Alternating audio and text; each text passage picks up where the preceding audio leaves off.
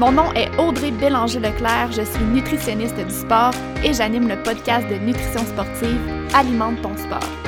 Ce que j'aime, c'est de clarifier et de démystifier les tendances populaires en nutrition sportive et le tout basé sur la science.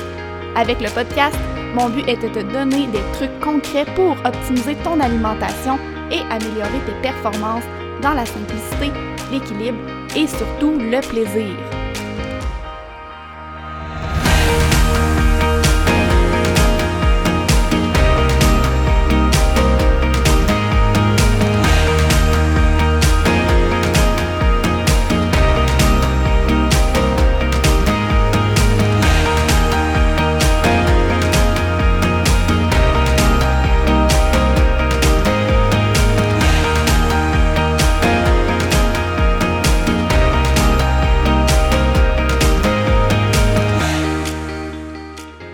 Me lancer dans le vif du sujet du jour, j'ai envie de prendre quelques minutes pour te parler de ma formation complètement gratuite, 4 étapes pour réussir tes objectifs de course en sentier.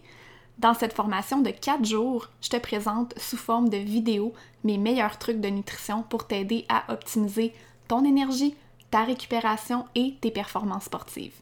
Si tu es là sur le podcast, c'est que tu sais comme moi que la nutrition est tout autant importante que ton entraînement pour l'atteinte de, de tes objectifs de course si la nutrition est ton maillon faible ou si tu veux l'optimiser encore plus, inscris-toi à ma formation gratuite avec le lien dans les show notes. Bonjour et bienvenue dans l'épisode 74 d'Alimente ton sport. Vous le savez, le podcast s'appelle Alimente ton sport parce que quand j'ai choisi le nom, en fait, je voulais faire référence à la nutrition avec le mot alimenter parce que à la base, le podcast se veut un podcast de nutrition. Par contre, on peut alimenter notre sport avec, oui, l'alimentation, mais aussi d'autres aspects super importants. Et je veux intégrer de plus en plus des épisodes complémentaires à la nutrition sur le podcast. L'épisode d'aujourd'hui, d'ailleurs, fait partie des sujets complémentaires que je voulais aborder. Donc, je suis avec une invitée que je voulais recevoir depuis, euh, depuis longtemps. On va parler de la place du yoga en course à pied. Je suis avec Eve Gilbert. Donc, salut Eve et bienvenue sur Alimente ton sport. Salut Audrey, merci de me recevoir. Merci à toi d'être là. Je suis super contente de, te recevoir. Je te l'ai dit un petit peu en introduction quand on se parlait en dehors de, de l'enregistrement, mais je t'ai découvert sur les réseaux sociaux il y a quand même un bon moment. Et à ce moment-là, en fait, ce que je voulais, c'était justement intégrer du yoga dans mes autres activités sportives tu es professeure de yoga, tu es aussi créatrice de contenu, mais j'ai envie de te laisser te présenter. Parle-nous un peu, un peu plus de toi, de ce qui t'a poussé peut-être à développer cette expertise-là aussi avec les années. Oui, donc euh, exactement. Je suis professeure de yoga, créatrice de contenu numérique je partage euh, des cours de groupe via ma chaîne YouTube. Donc, j'ai toutes sortes de, cours de yoga, de, de routines allant de 15 minutes à 30 minutes, puis à peu près euh, pour tous les niveaux. Euh, parallèlement à ça, j'organise aussi des retraites, des week-ends de yoga. J'aime beaucoup faire ça. Puis, un peu pour en savoir un peu plus sur mon parcours, en fait, ça fait quand même un bon moment que je suis dans le domaine du conditionnement physique. J'ai commencé à travailler dans un gym quand, quand j'étais adolescente, quand j'étais au secondaire. Puis j'ai commencé à prendre les, les, cours en groupe qui étaient offerts à mon gym. Puis j'ai vraiment eu la, la, piqûre du mouvement euh, comme ça, de m'entraîner euh, en groupe. Puis euh, vers mes 18 ans, j'ai pris ma première formation de cours en groupe, qui est un cours qui s'appelle Body Flow, qui est un mélange de yoga, tai chi, pilates, qui est un peu comme chorégraphié sur la musique.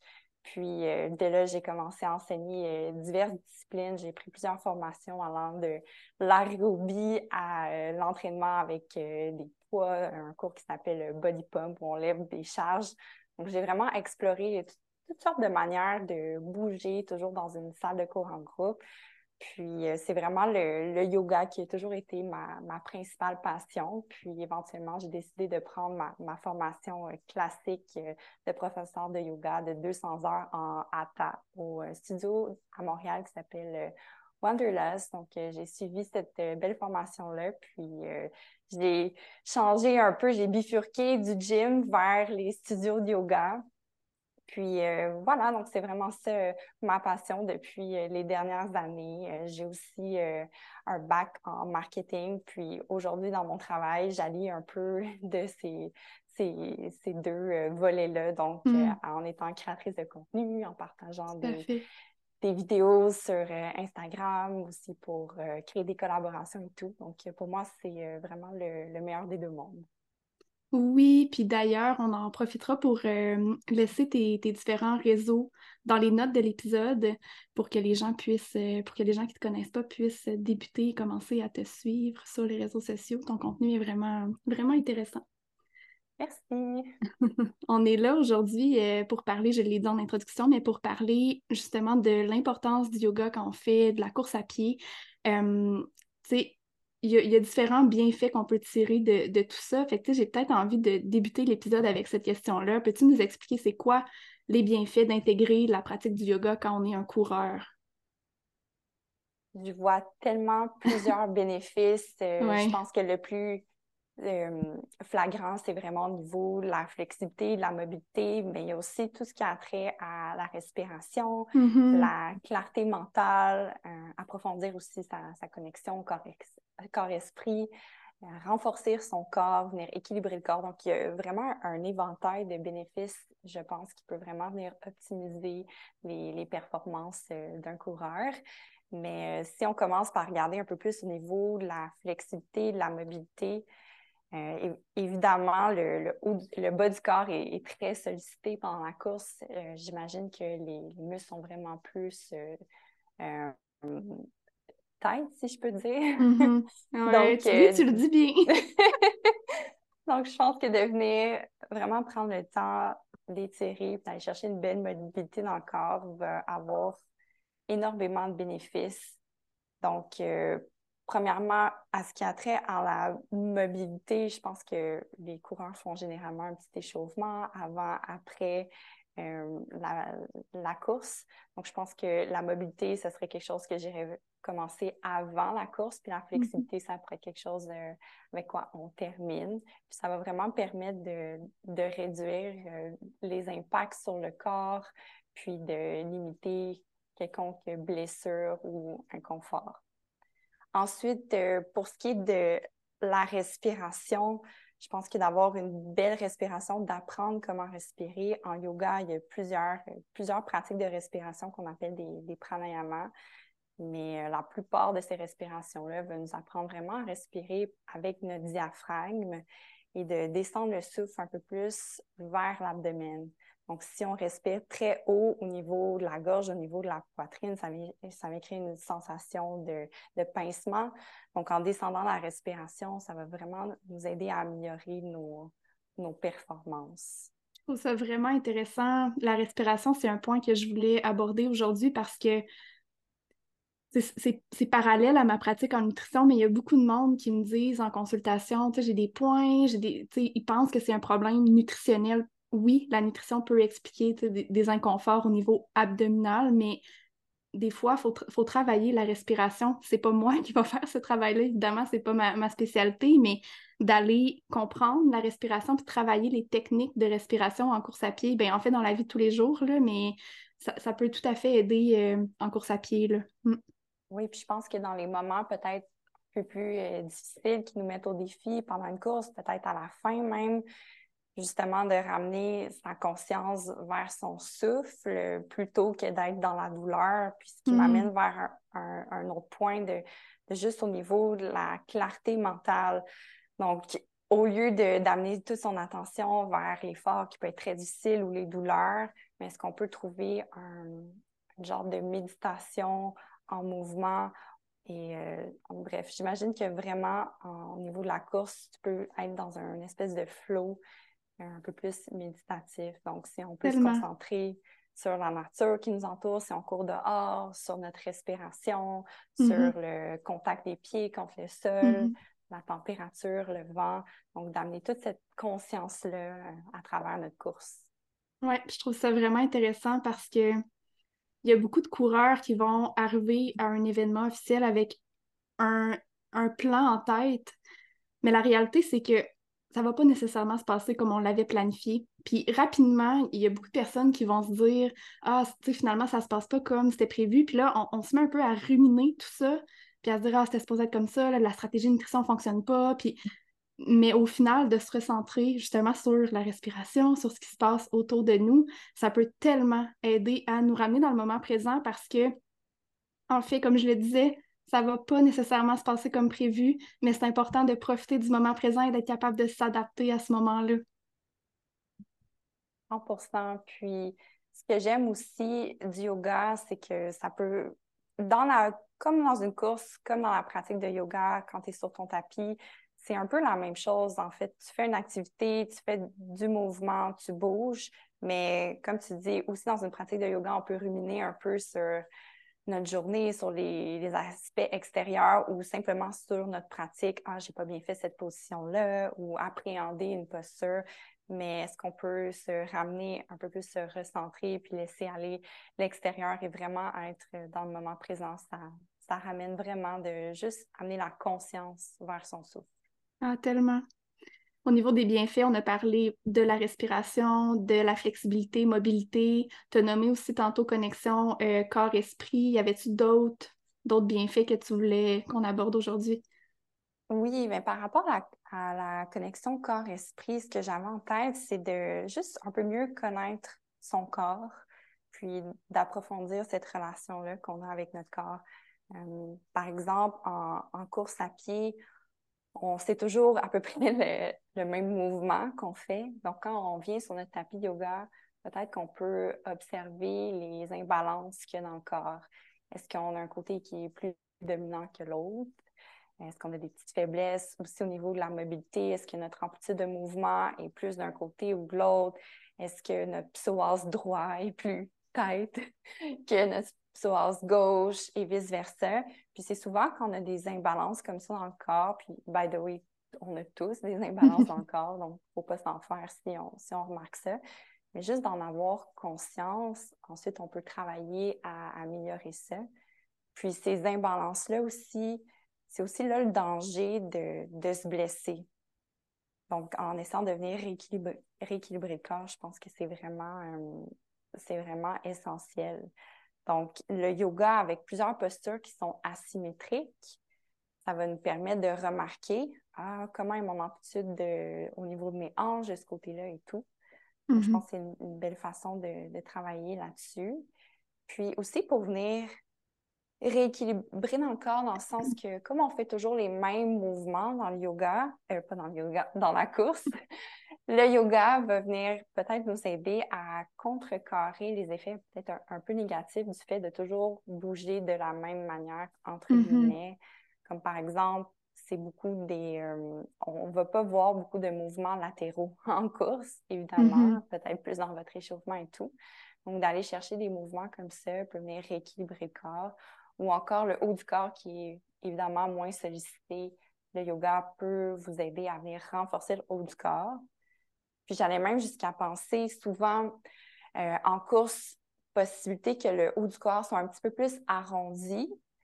Je pense que même si on essaie de garder le dos droit, ça se peut hmm. qu'on se termine avec les épaules un peu vers l'avant en rotation interne. Donc, avec les postures de yoga, est-ce qu'on peut venir ouvrir les épaules, ouvrir la poitrine, renforcer le haut du dos, l'espace entre les omoplates qui va nous permettre d'avoir une meilleure posture pour courir?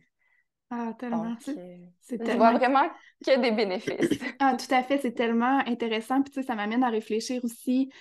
Euh, j'ai beaucoup d'auditeurs qui pratiquent la course en sentier. Puis, tu sais, c'est particulier la course en sentier parce que c'est un terrain qui est très, très, très instable, très, très, très changeant également.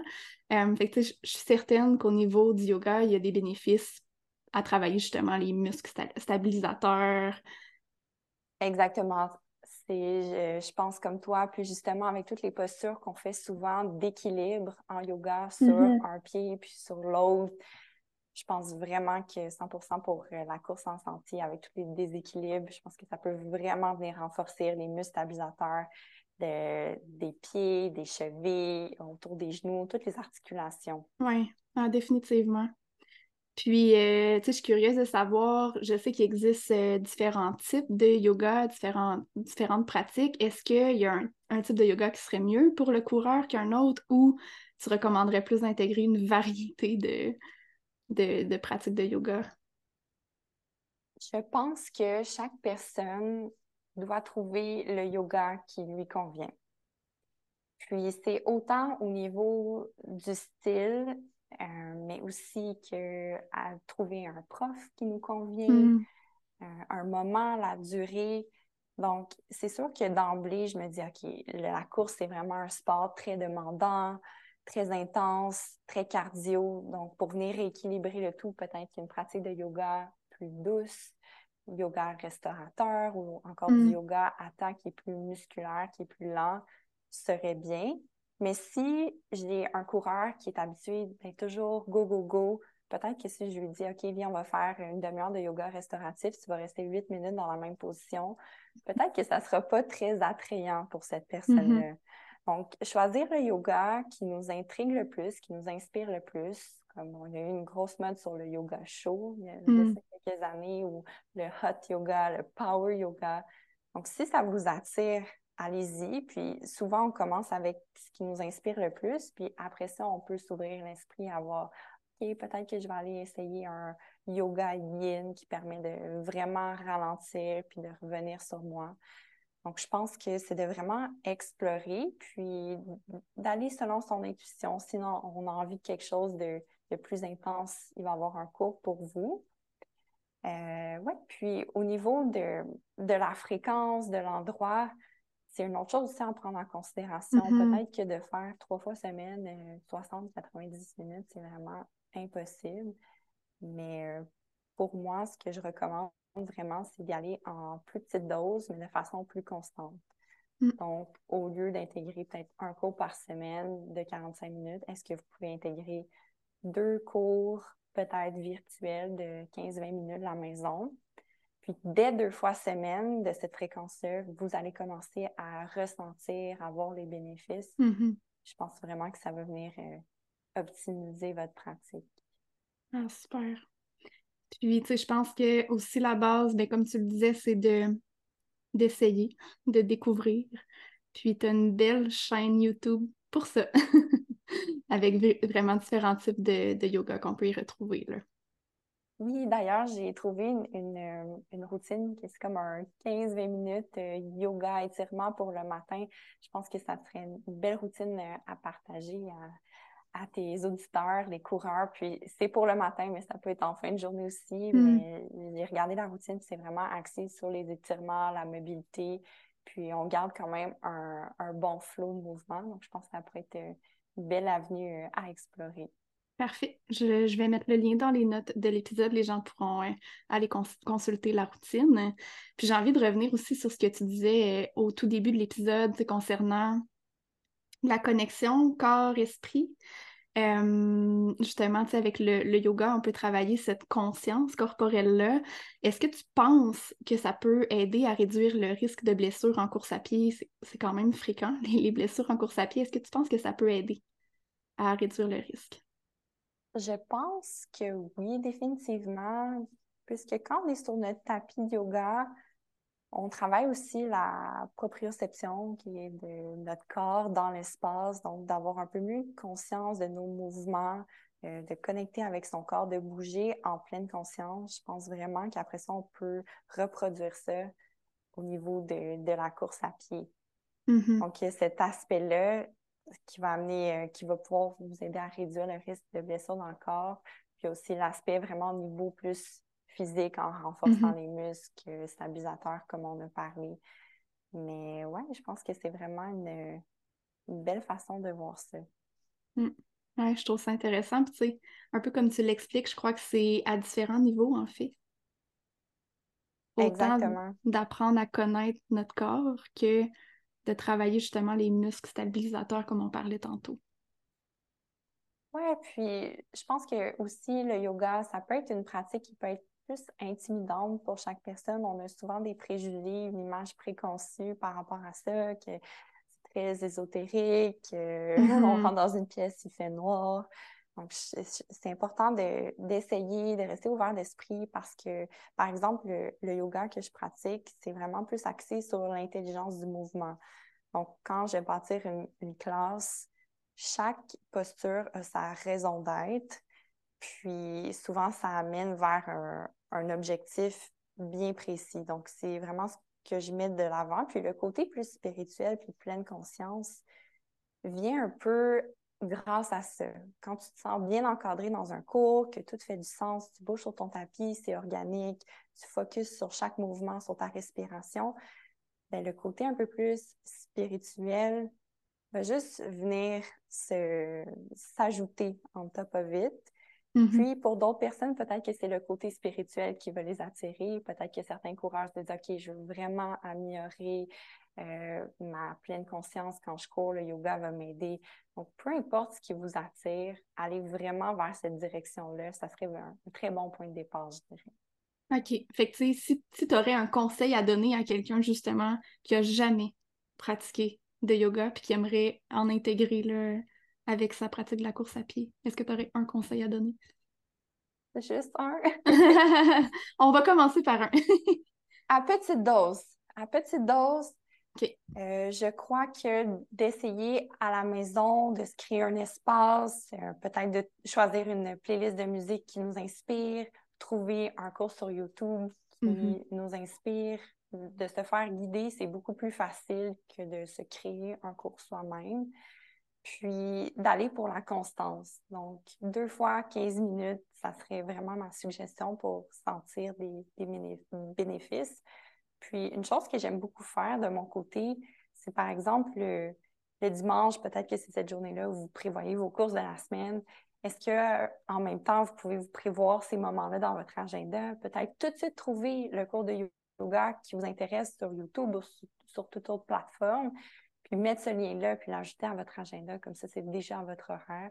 Parce que des fois, je ne sais pas si c'est déjà arrivé, Audrey, mais OK, là, tu es motivé à faire ton cours de yoga ou à trouver ton entraînement, mais tu cherches tellement à trouver quelque chose qui t'inspire qu'au mm-hmm. final, tu as perdu 5-10 minutes, puis perdu ton temps. Donc, de se préparer d'avance, mm-hmm. ça serait un autre petit conseil.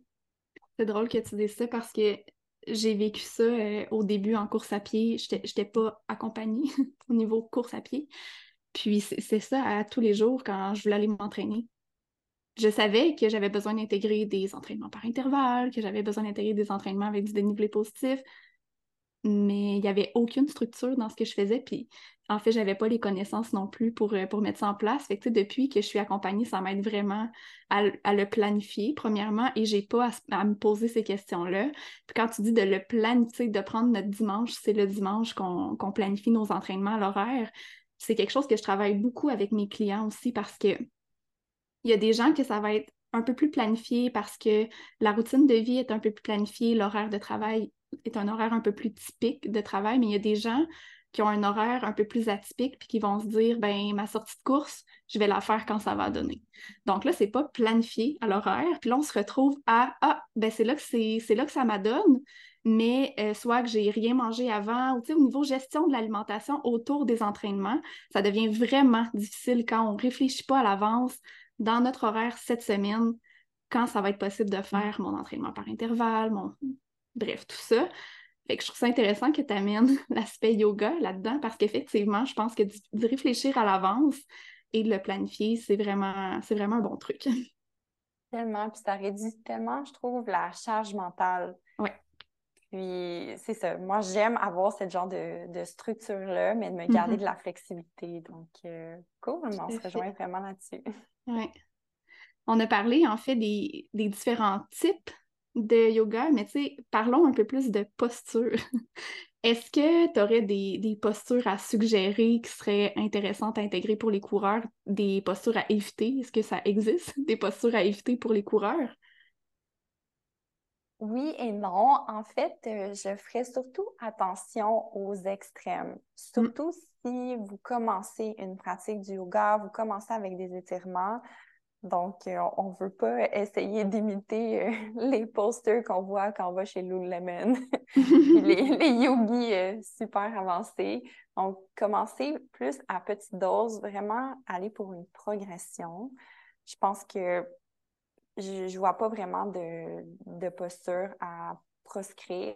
Quoique, comme on parlait un peu plus tôt, si vous pensez intégrer vraiment le, yoga tout de suite avant ou après une course, j'irai plus après, une fois que le corps est bien chaud, prêt à recevoir les postures de yoga. Puis si vous voulez vous étirer avant, j'irai plus un entraînement en mobilité pour mm-hmm. lubrifier les articulations et tout. Donc, euh, les, les, étirements plus par la suite.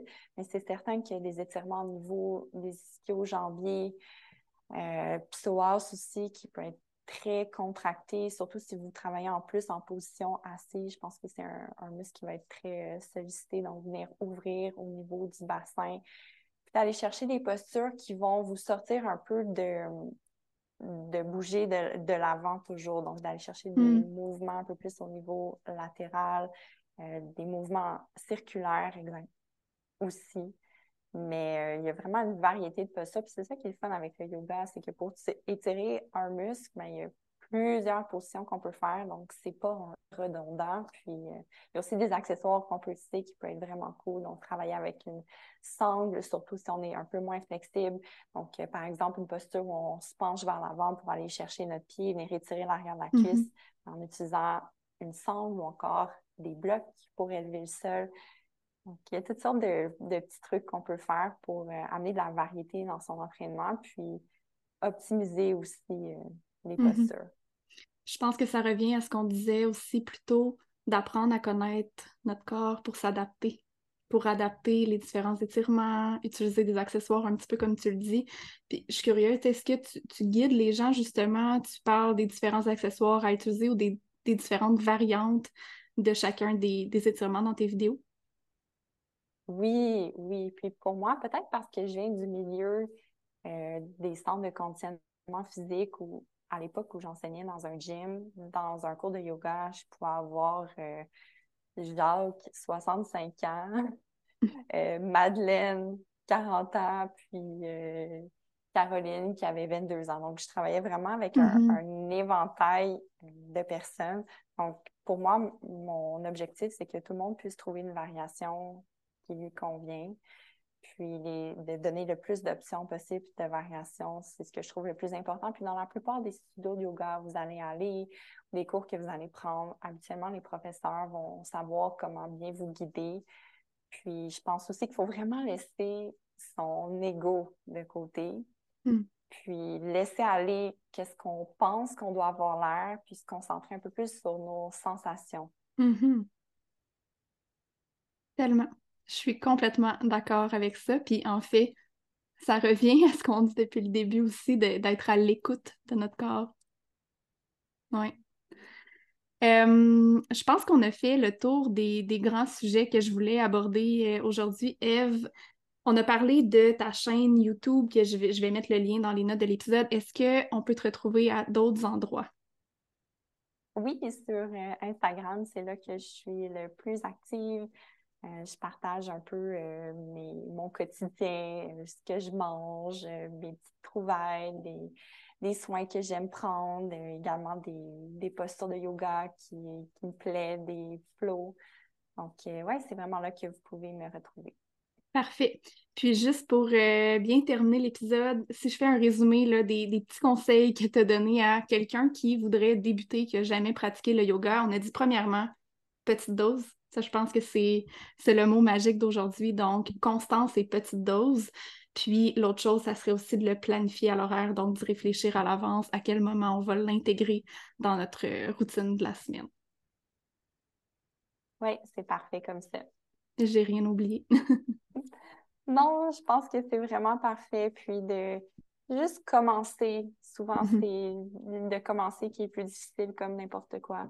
de, se trouver un espace, de le mettre à l'horaire, tout ça, ça va vous aider. Puis d'aller en constance puis en petite dose, je pense mhm. que de plus en plus, vous allez avoir hâte à votre prochain cours de yoga, puis vous allez voir votre progression, puis la sentir. Puis je suis certaine que ça va vous aider dans votre performance euh, de course.